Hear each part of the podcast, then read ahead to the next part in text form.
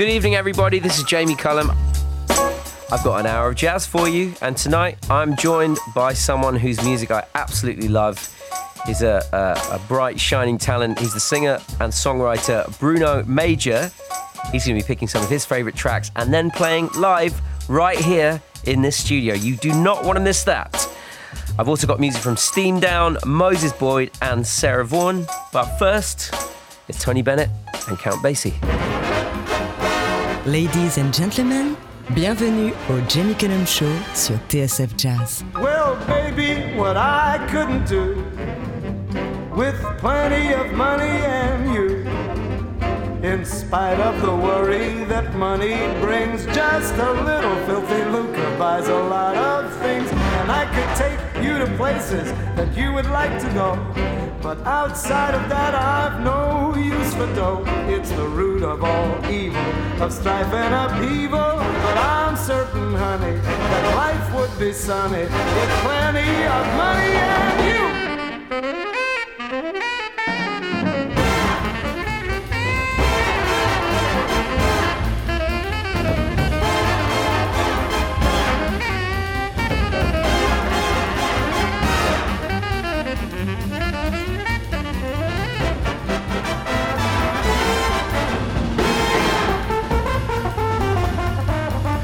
The root of all evil, of strife and upheaval. But I'm certain, honey,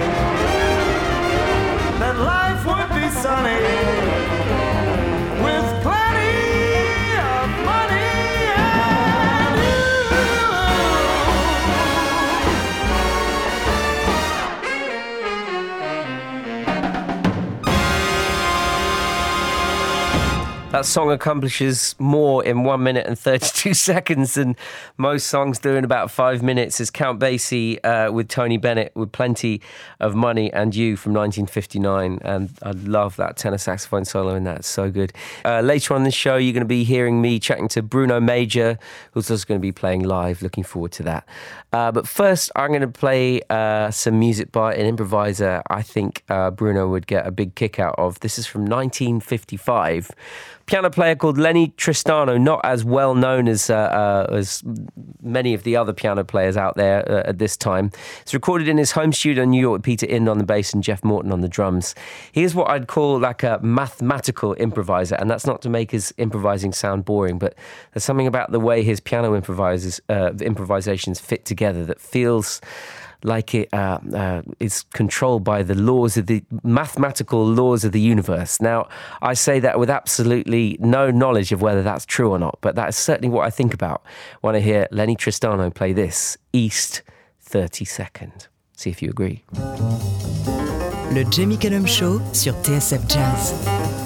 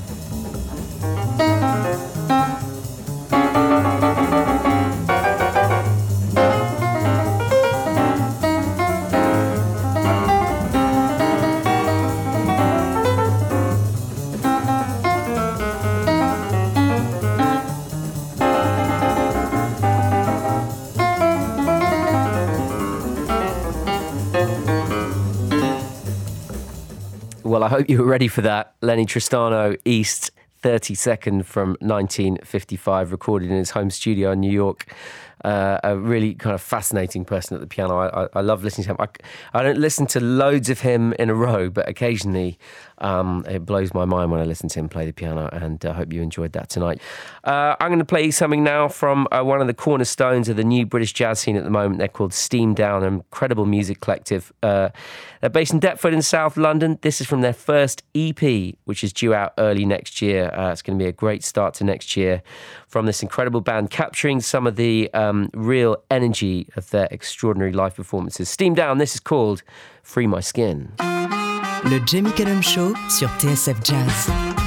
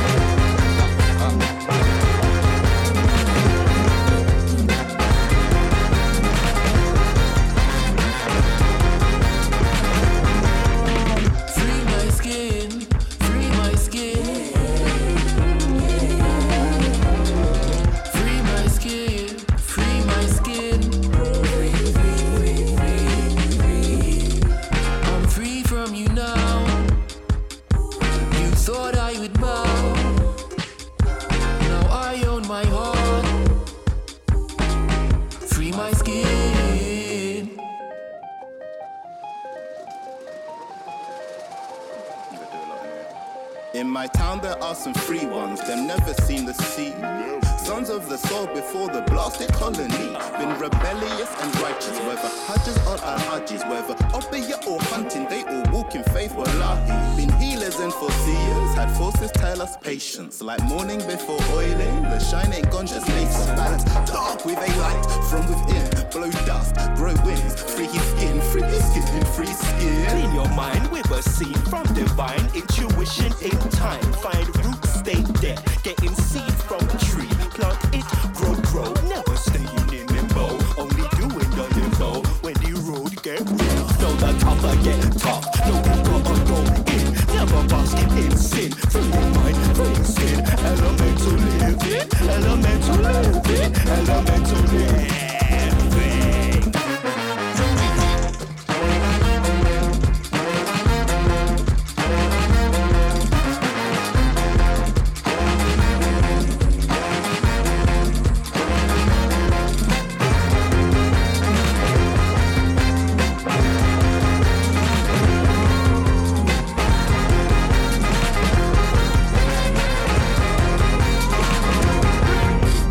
That's the incredible Steam Down with Free My Skin, one of the tracks of the year, undoubtedly. But don't go anywhere because after this, I'm going to be joined live in the studio by Bruno Major. Embrace me, my sweet embraceable you.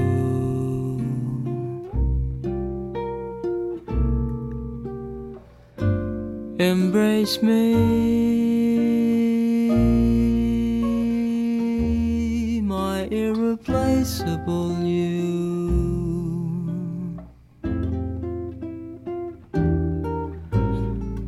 just one look at you, my heart grows tipsy in me. You and you alone bring out the gypsy. in me. I love all the many charms about you. Above all,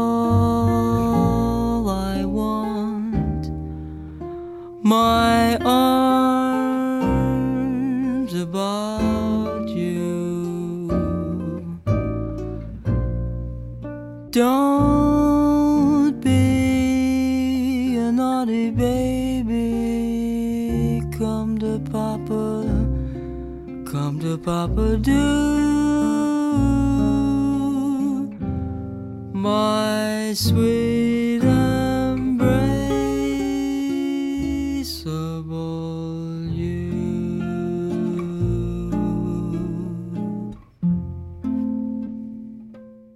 Bruno Major, welcome to the studio. Hello, Jamie. Thank you so much for having me in. It's great to see you again. Uh, great to have you live on the show. We've obviously had an, an interview before, but we are live on the airwaves now. We are which is- live. Okay, I won't say anything bad. Exactly. I, d- I doubt, I doubt you would. I tell you what, especially after uh, picking that great track. Uh, and I, I love Chet Baker. And actually, I remember that was one of the first things we started talking about when we met.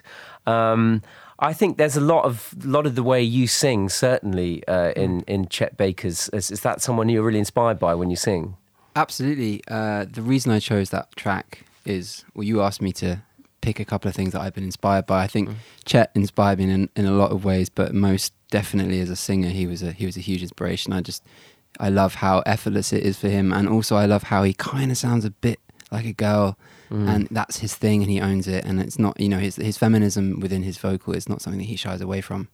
I think also um, it- it- just to hear it in the kind of modern context as well, he sings.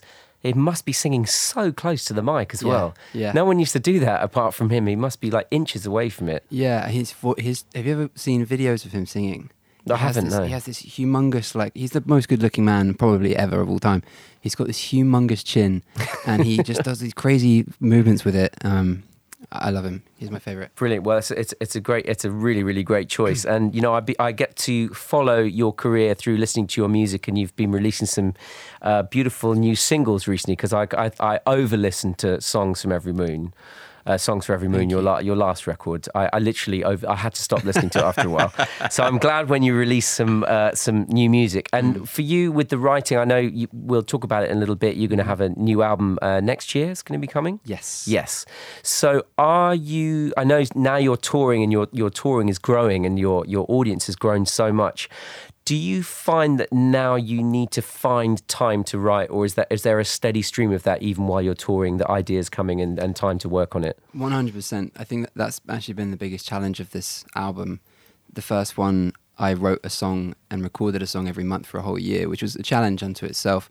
But with this one, it's really been doing a month in the studio and then going and spending two months traveling around America and having a totally different brain that you use when you're on stage to the one where you're in a studio and learning to balance those two.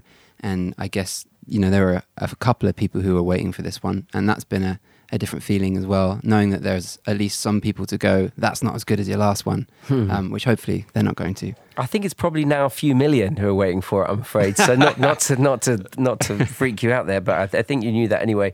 Um, so tell me about this uh, first track you're going to play for us. I mean, I, a private concert with you. This is this is very exciting for me. tell me about this new song. How recently did this one uh, come into your life? I wrote this one um, with a dear friend of mine called Rayleigh Nicole, and we were in Los Angeles at the time. We wrote half of it, and then I kind of took it on tour and uh, played it live while it was half written, and people really loved it. And we finished it in London on a cold, rainy night. Um, it's called Nothing, and uh, it's a new single of mine. Great. Let's hear it. tracksuits and red wine, movies for two, We'll take off our phones and we'll turn off our shoes. We'll play Nintendo, though I always lose.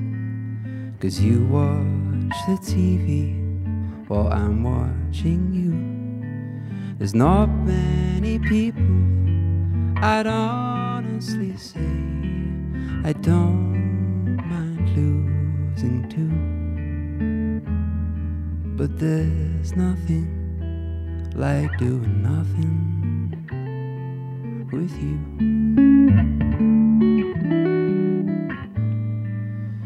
Dumb conversation, we lose track of time. Have I told you lately? I'm grateful you're mine. We'll watch the notebook for the 17th time. I'll say it's stupid, then you'll catch me crying.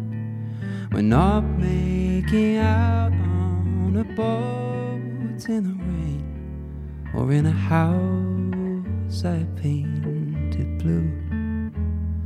But there's nothing like doing nothing with you.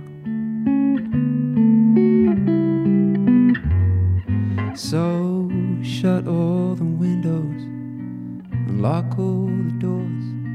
We're not looking for no one. Don't need nothing more. You'll bite my lip and I'll want you more until we end up in a heap on the floor.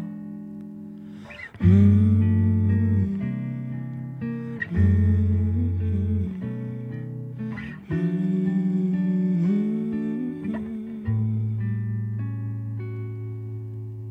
Could be dancing on tabletops, wearing high heels, and drinking until the world spins like a wheel.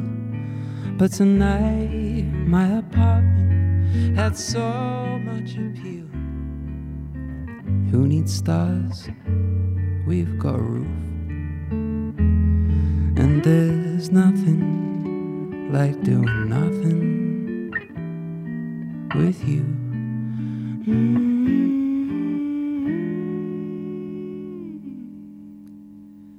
No, there's nothing like doing nothing with you.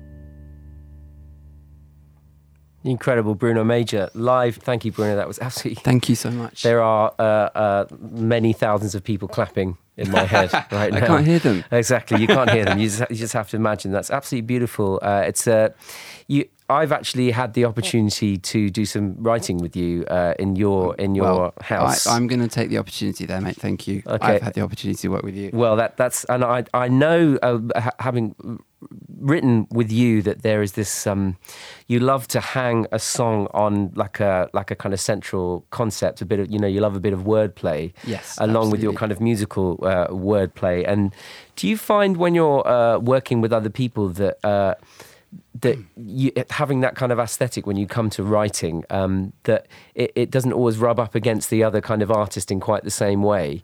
Or uh, do, you, do you feel like you're working with the kind of people that are totally on board with that idea Yeah, I mean, I, I definitely have an old fashioned way of looking at songwriting. It's, you know, it comes from the, I, I'm, I think the same people that you're inspired by Cole Porter, Jerome Kern, uh, Rodgers and Hammerstein, the, you know, the great songwriters from the American Songbook, which was kind of pre verse chorus, which is the kind of the way that we have now. Um, and I still think about it like that. It's always blah blah blah blah blah blah blah blah blah blah blah blah blah. blah. There's nothing like doing nothing with you, and it all hangs on that final point rather than thinking I do a verse, now I do a big chorus. So it's a slightly different way of thinking. Um, that's but- why so many people love all i want for christmas is you da, da, da. Yeah. all i want for christmas is you Absolutely. that's why it's the biggest song in the world yet again Every year. every year. And your um, style of singing, I think, um, is so precise.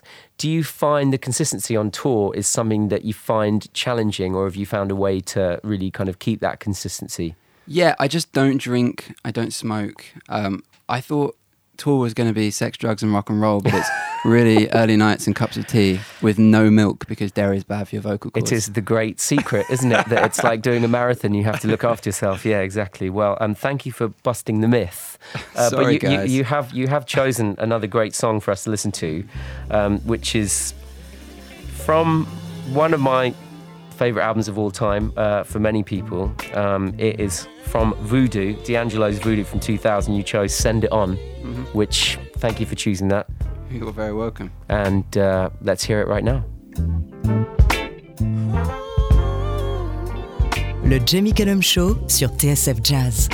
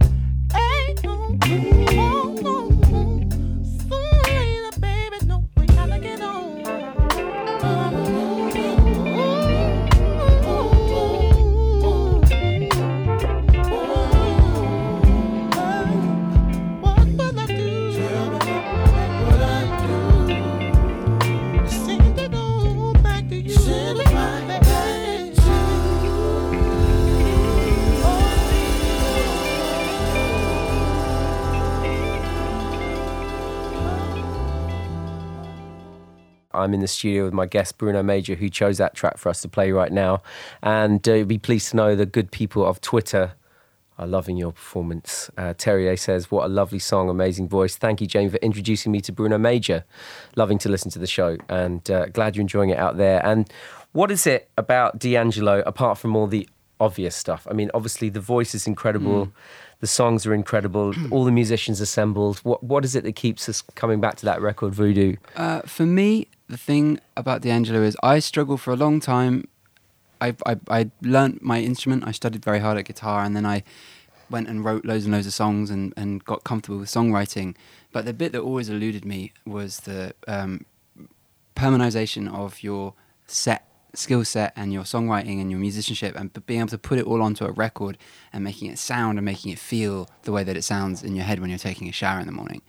And when I listen to a D'Angelo record, he is the ultimate example of somebody who can breathe through the speakers and it feels so easy. And it's like it fell out of him like a ace out of the sleeve of a, of a magician. Um, it's it's it's pure it's pure soul, like in the most pure form. And that's whenever I make records, I always think, you know, would D'Angelo have done this?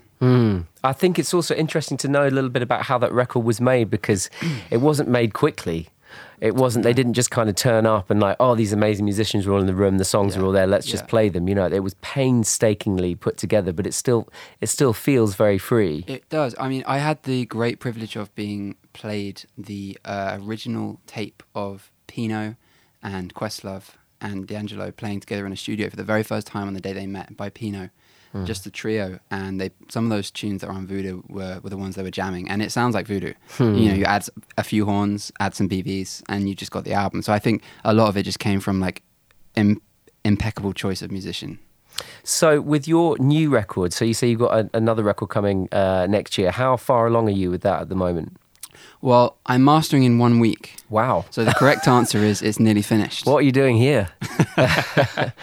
It's definitely nearly finished. I definitely don't have loads to do, and I'm definitely not freaking out about Okay, got it. Well, so you, are, and so do you have a release date yet, or is that uh, to be it. Top to secret. Be, okay, top but it secret. will be sometime next year. Not not too late. Okay, and um, have you, how have you, how did you approach it? So, you, in in some ways, you kind of had, to me, you kind of had a bit of a formula uh, with your last record. Mm-hmm. Uh, you know, you worked a lot with that uh, wonderful musician you worked with called Phairo, who, Yes. um, um, you know, you two kind of have this this sound together, kind of classic and modern at the same time. Did you feel like you wanted to mess with the source, or did you feel like you didn't want to mess with the source? I absolutely did not. the The whole record is just me and and Phairo, whose real name is Finn. Yeah. Um, we're going to make the whole thing. The only difference is the last one, I, I set this absurd deadlines on myself every month to do a song and did one every month for a year. With this one, I thought, wouldn't it be fun to just have no deadline and make an album like a normal person makes an album? and you know, it's not proved to be that much easier because I was always the kid who did his homework on the last day before you have to go back to school. And in, in a way, I kind of thought that in the back of my head, I was like, oh, it's fine, it's ages away. Um, and I've kind of crammed it all together but that's how I work, and I've learnt my, about something about myself in the process, I suppose. Um, but basically, it's me and Finn. It's the same process. It's just hopefully a little bit of more of a expanded, uh, evolved version.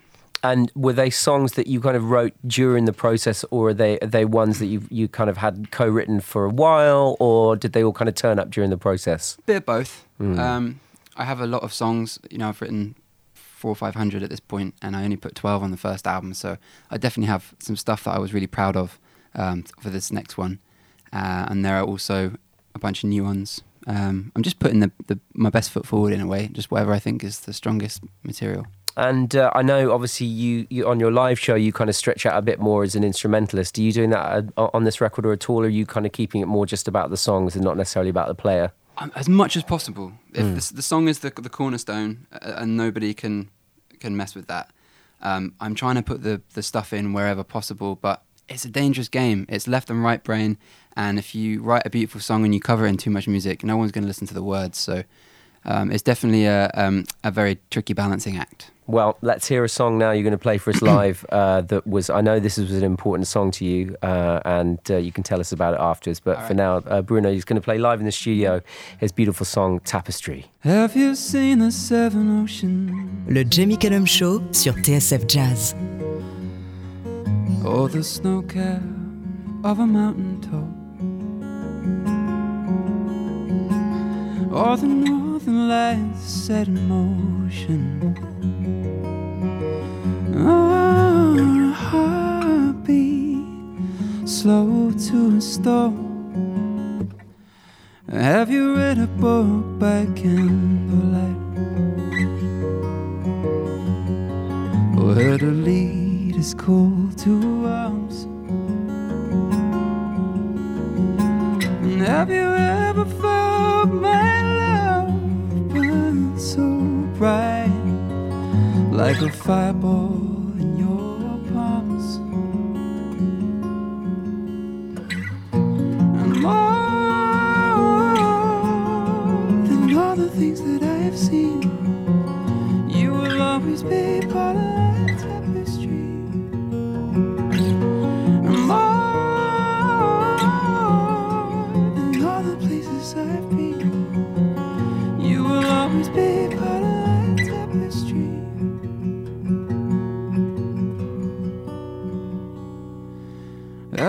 felt a revolution?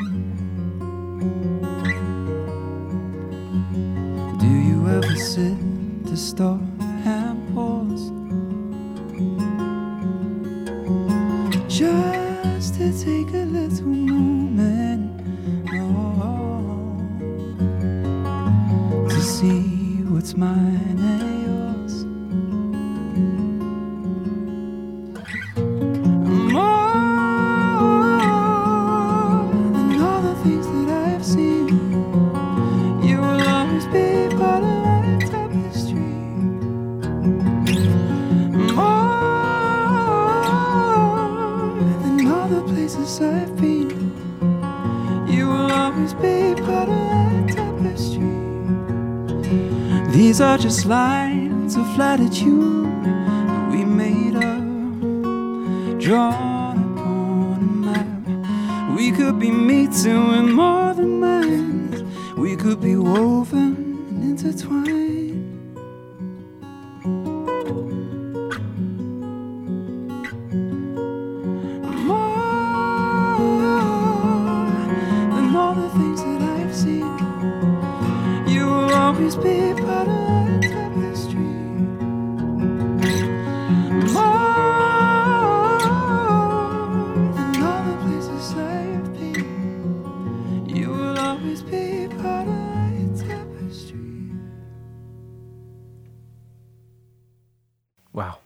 absolutely beautiful. Thank you so Thank you very much. much. What a pleasure to hear you play that uh, live in the studio. It's Bruno Major uh, with Tapestry, and uh, I know that song kick-started uh, uh, uh, uh, a really great period for you, right? It did. Mm. Um, I went through a whole load of uh, music industry based shenanigans, which meant that uh, I signed to a label and then I was not signed to a label and I was legally under contract and I couldn't release any music. So I had like a period of a year where I just couldn't do anything. Um, and in my frustration, I got a job working as a as a musical director for a theatre company, writing music for Shakespeare plays, and uh, the most beautiful words that have ever been written. And all I had to do was arrange them and, and put them to music. And uh, it was around that time that I had this writing session, uh, which I nearly bailed on, didn't didn't go. Uh, my manager convinced me to go, and we ended up writing Tapestry. Maybe it was because I was doing Shakespeare at the time. I don't know, but it it, it solved my writer's block and ended up uh, being the first song that I was proud of for for a little while, and that eventually led to me doing my first album, "Song for Every Moon." So uh, I have a lot to thank this song for. Mm. Well, it's an absolutely beautiful song, and I think sometimes you just need one song to hang the rest on, don't you? Absolutely. And grow from it. Bruno, it's been such a pleasure having you in the studio Oh, and the pleasure's getting, mine, getting to hear you play. And thanks for choosing some great tunes as well. Will you please come back uh, when your new album is done? If you have can- me, and I'm there. and you can talk about it, and you can you can talk freely about uh, who's on it and uh, what the album's going to be. So I'm really, really can't wait to hear it. And All right, thank, mate. Thanks thank again you so having me. much. Cheers, Jamie. Mesdames et messieurs, ladies and gentlemen, le Jamie Cullum Show sur TSF Jazz. You're not the kind of a boy for a girl like me. I'm just a song and a dance, you're a symphony. I thought that you never would doubt me. But I'm telling you, you'd be much better off without me. You're just the kind of a boy who would always play fair. I'm just the kind of a girl who would never be fair. It's so hard to let you go, but it's only because I know that you're not the kind of a boy for a girl like me.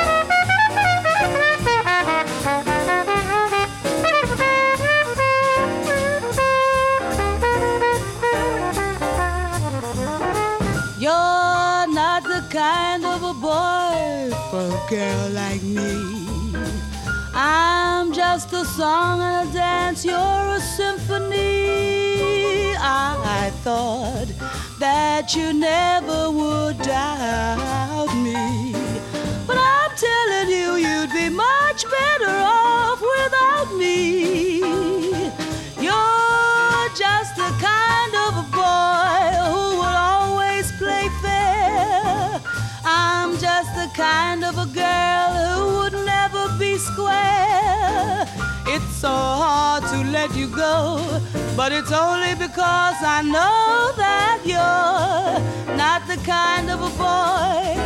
You're not the kind of a boy. You're not the kind of a boy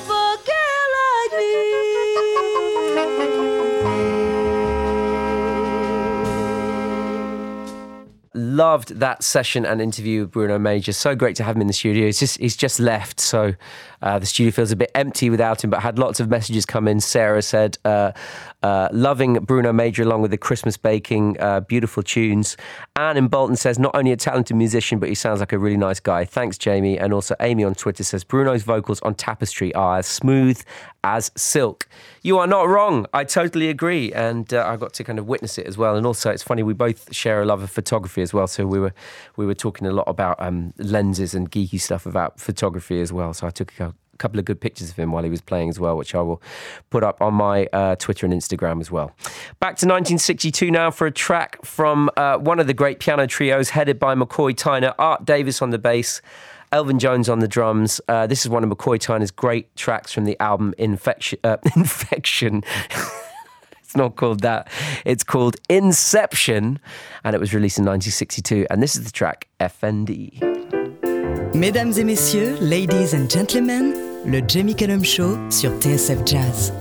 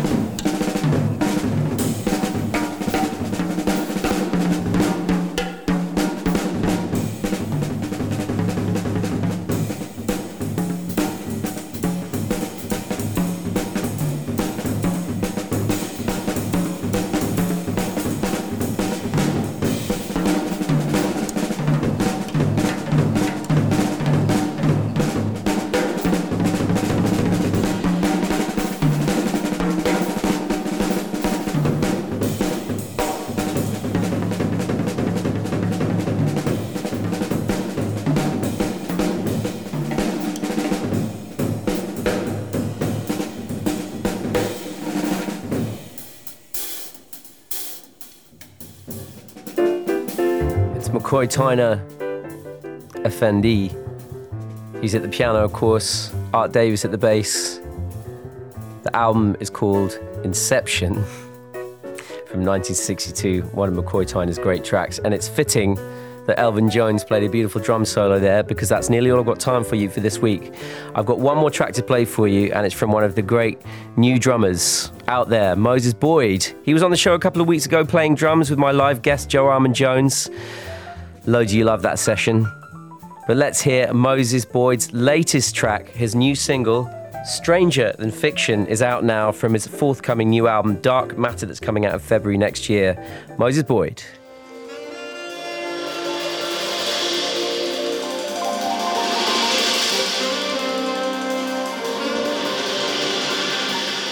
Le Jamie Cullum Show sur TSF Jazz.